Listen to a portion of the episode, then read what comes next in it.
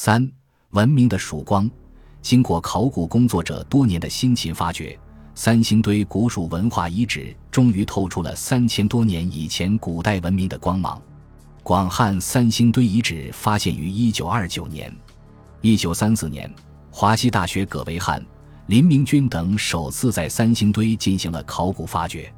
一九六三年，四川省博物馆和四川大学联合对三星堆遗址进行了发掘。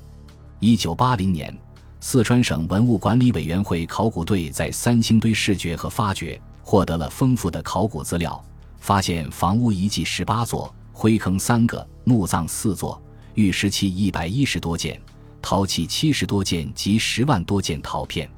继而，一九八二年在三星堆南侧进行发掘，发现了窑址。一九八四年，在三星堆北面的真武宫西泉坎进行发掘。出土了大量陶石器，发现了大量石壁成品、半成品和废料，以及房屋基础。一九八六年，四川省文物管理委员会与四川大学历史系考古专业联合进行发掘，出土陶器、雕花漆器等器物两千余件，灰坑一百零九个，方址数十处。同年夏秋之际，还发现了举世闻名的一号、二号祭祀坑。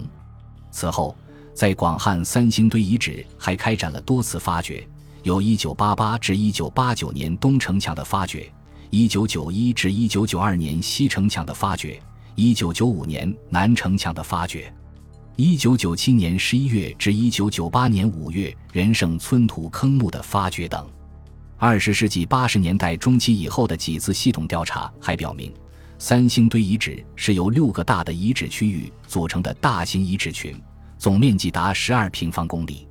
在三星堆遗址的东西南部发现了巨大的城墙，东城墙长一千八百多米，西城墙残长八百多米，南城墙长约二百一十多米。调查和勘测结果表明，三星堆古城东西长一六零零至二一零零米，南北宽一千四百米，现有总面积三点六平方公里。城墙的始筑年代。约当中原的早商时期为三星堆遗址第二期，在三星堆遗址周围的广汉、什邡、彭州、新都等地区，还调查到十余个相当于三星堆上层文化的古遗址，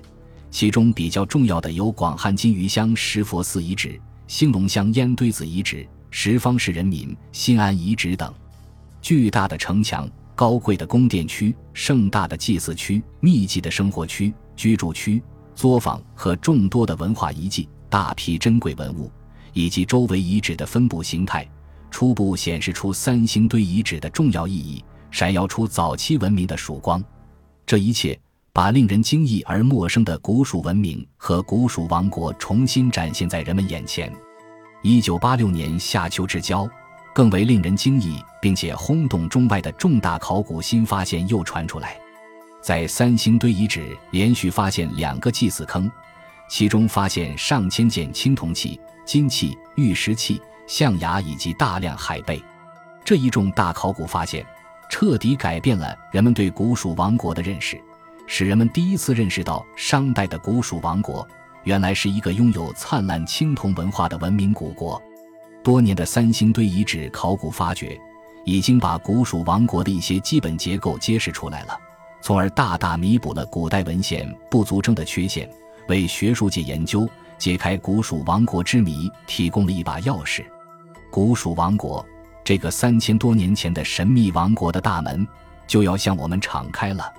三星堆文明的内涵之丰富、文物之辉煌、特色之鲜明，显示出它是中华文明多元一体起源发展中特色独具的重要一员，是中华文明的组成部分之一。是长江上游的古代文明中心，